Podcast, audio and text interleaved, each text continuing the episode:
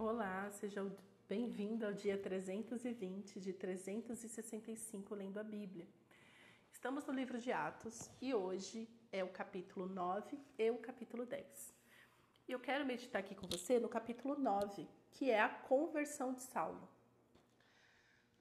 No capítulo 9, a partir do verso 1, nós lemos: Saulo, respirando ainda ameaças e morte contra os discípulos do Senhor, dirigiu-se ao sumo sacerdote e lhe pediu cartas para as sinagogas de Damasco, a fim de que, caso achasse alguns que eram do caminho, então era assim que eles eram conhecidos, tá? No, na igreja do primeiro século, nesse momento aqui, né? Na, Jesus já ressurreto, eles eram conhecidos como os do caminho.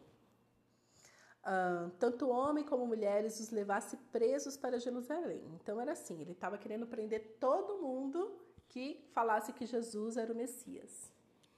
Uh, verso 3: Enquanto seguia pelo caminho, ao aproximar-se de Damasco, subitamente uma luz do céu brilhou ao seu redor. Ele caiu por terra e ouviu uma voz que lhe dizia: Saulo, Saulo, por que você me persegue? Ele perguntou: Quem é o Senhor? E a resposta foi: Eu sou Jesus, a quem você persegue. Mas levante-se e entre na cidade, onde lhe dirão o que você deve fazer. Os homens que viajavam com Saulo pararam emudecidos, ouvindo a voz, mas não vendo ninguém. Então Saulo se levantou do chão e, abrindo os olhos, nada podia ver, e guiando-o pela mão, levaram-no para Damasco esteve três dias sem ver, durante os quais nada comeu e nem bebeu. Ou seja, ele ficou em jejum esses três dias. É, o que é interessante aqui é a gente saber a história de Saulo. Saulo, ele era um judeu, super judeu. ele era aquele judeu assim, mestrado, letrado. Então ele entendia tudo das escrituras sagradas. E Saulo estava perseguindo as pessoas pelo zelo com o nome do Senhor, com o zelo de Deus mesmo. Entendeu? Ele não estava perseguindo os discípulos de Jesus porque eles eram chatos. não, é porque ele achava que ele estava realmente agradando a Deus, perseguindo eles. Então, Saulo, que era letrado, entendia das escrituras, era mestre das escrituras, judeu, de nascença, convicto, nananã, é, Jesus, e perseguindo todos. Jesus se manifesta a ele pessoalmente. E Jesus fala: Porque você me persegue? E eu acho maravilhoso essa frase de Jesus, essa palavra, essa pergunta de Jesus. Porque a gente tem que entender que tudo conosco, uma vez que somos filhos de Deus, é pessoal. Se alguém persegue você pelo seu temor ao Senhor, por você amar Jesus, eles estão perseguindo o próprio Jesus. Entendeu? Por isso que eu falei num episódio, agora eu não vou lembrar qual, se foi anterior ou outro, que às vezes a gente fica assim, ah, eu estou sofrendo perseguição no serviço. Mas de fato a pessoa não está sendo luz no serviço ela não está sendo luz, não está sendo sal, ela não dá esse testemunho de nossa, como sou perseguida por causa de Cristo. Não. Mas uma pessoa que é perseguida por causa de Cristo é aquela que abre a Bíblia e fala assim: olha, tá aqui, ó. Deus fez homem e mulher. Só há constituição de família através de um homem e de uma mulher. Só tem como reproduzir, um sendo homem e outra mulher. Aí sim, se começarem a querer te mandar embora, te calar, te chamar de, de xingamentos diversos por você ter dito isso, isso sim é ser perseguido. Entendeu? Então, uma vez que você tem essa consciência, que quando você está no temor do Senhor, onde você guarda o seu coração em Cristo e você realmente se move pelo temor, pelo entendimento da palavra, quem Jesus é. Nessa verdade, se alguém te perseguir, é como perseguir o próprio Cristo. E aí, por isso que a palavra de Deus, Deus diz na palavra dele: a vingança é minha, sou eu que pedirei contas. No episódio anterior, na verdade, a gente falou de Estevão, que olhou aquele povo, ele estava sendo apedrejado, ele falou assim: Pai, perdoa-os Não, não impute a eles este pecado que eles estão cometendo, porque eles estavam matando uma pessoa inocente. Por quê? Porque é, o nosso coração tem que estar neste lugar de ter misericórdia pelos outros, mesmo quando a gente está sendo apedrejado. E Saulo consentiu, consentiu na morte de Estevão. Ou seja, uma pessoa inocente sendo apedrejada e ele estava lá, isso mesmo, apedreja ele, entendeu? Ah, mas todos aqueles que apedrejaram, é óbvio que Deus pediu contas deles. Mas eu acho que o pecado deles era tão grande que Estevão pediu por misericórdia para abrandar mais ainda, né? Para abrandar o que aconteceria com eles. Mas enfim, Saulo, por que você me persegue? E Saulo disse: Quem é o Senhor? E a resposta foi: Eu sou Jesus que você, me, esse daí, que você persegue. Eu sou Jesus. Essas pessoas que você está é, querendo prender sou eu. Qual é o seu problema comigo? Praticamente foi isso. Então, né, neste encontro, Paulo ele ficou sem poder ver, né? Ele ficou cego. Aí continua. Havia em Damasco um discípulo chamado Ananias. O Senhor lhe apareceu numa visão e disse: Ananias. Ao que ele respondeu: Eis-me aqui, Senhor. Então o Senhor lhe disse: Levante-se e vá à rua que se chama Direita e na casa de Judas. Procure um homem de Tarso chamado Saulo.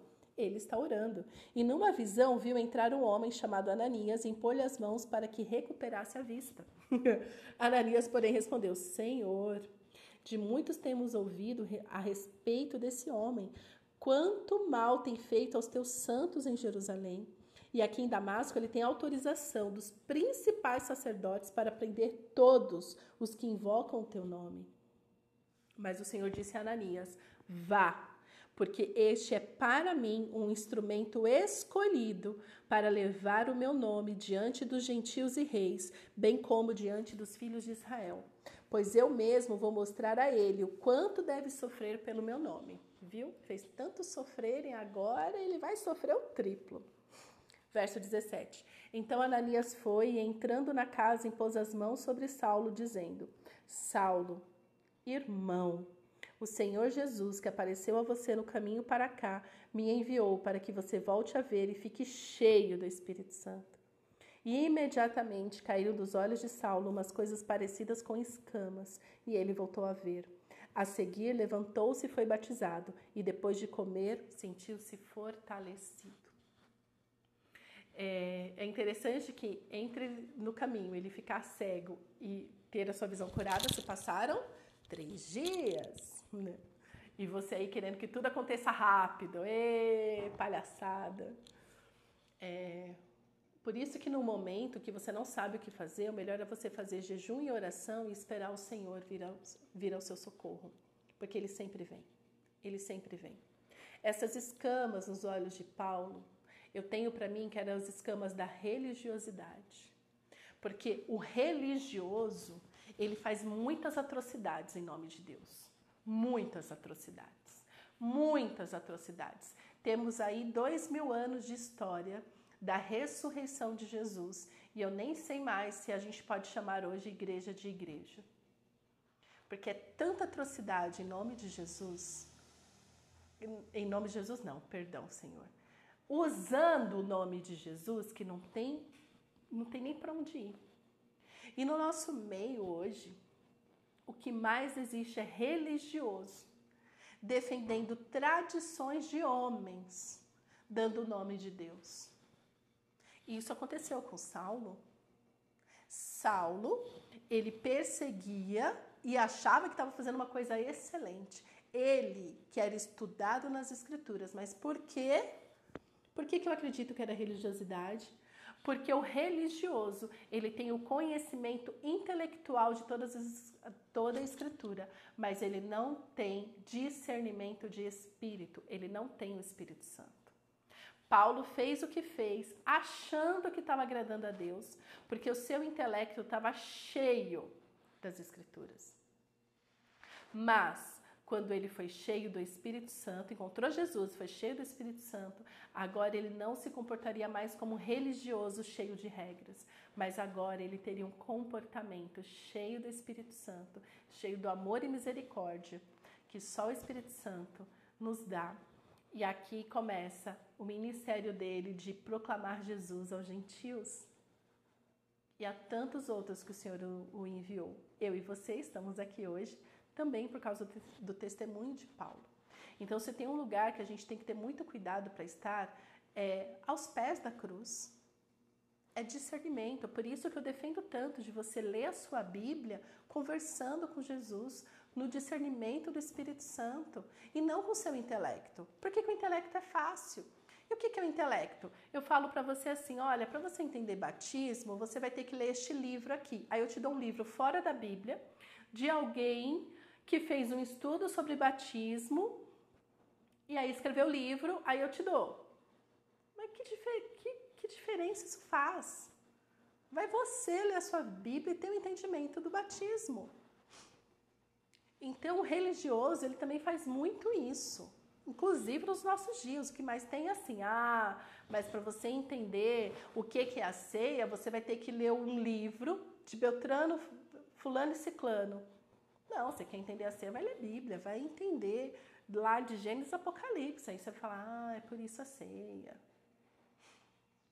Cuidado. O que mais tem hoje ocupando os púlpitos das igrejas são pastores, líderes, intelectualmente cheios das escrituras, mas vazios no espírito. Vazios no espírito. Esses dias mesmo eu vi um trecho lá de um cara muito doido, que agora ele está fazendo muito sucesso aí como pastor. E ele pega e fala, falou uma besteira que eu falei assim, não tem vergonha de falar essa besteira a nível mundial, né? nem só no Brasil, né? que está na internet todo mundo vê. Por que, que eu falo isso? Porque é nítido que ele é cheio, tem o um intelecto cheio, mas o espírito vazio, pobre de espírito, nem aquela pobreza que Jesus fala, felizes os pobres de espírito, não, pobre de não ter espírito nenhum. Foi lá, leu três livros diferentes, de três autores diferentes, fez a mensagem dele e está levando várias pessoas para o deserto, a perdição. Então, meus queridos, que o nosso encontro com Jesus possa realmente arrancar as escamas dos nossos olhos, que possamos ser cheios do Espírito Santo, para que possamos ter uma vida de adoração e não uma vida religiosa, porque a religião, a religiosidade nos aprisiona. Quando o Espírito nos dá liberdade para amar o Senhor, para servir o Senhor. Temos prazer em servir o nosso Pai, porque a nossa alegria está em amá-lo. Enquanto a religiosidade apenas quer defender uma crença, uma frente e blá blá blá. Mas a espiritualidade nos conecta com o Pai.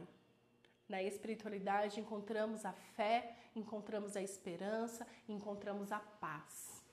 Por isso que precisamos aprender a ler a nossa Bíblia à luz do Espírito Santo, para na medida que lemos, somos cheios dele. E assim vamos é, andando nos caminhos do Senhor, conforme o Espírito Santo nos instrui. Amém? Pai, obrigada pela tua palavra. Obrigada, Senhor, porque os teus caminhos são retos, seus planos são perfeitos e porque a obra da cruz é completa. Obrigada, Senhor, porque por causa do sacrifício de Jesus na cruz, hoje nós temos o Espírito Santo. Sonda, Senhor, os nossos corações, as nossas motivações, para que não sejamos religiosos, fúteis, cheios de intelectos, mas vazios do Espírito. Não, Senhor. Que sejamos cheios do Espírito Santo, que tenhamos discernimento da tua palavra para andarmos nos teus caminhos e glorificar o teu nome com as nossas vidas. É o que eu te peço, Paizinho, no nome santo de Jesus. Amém.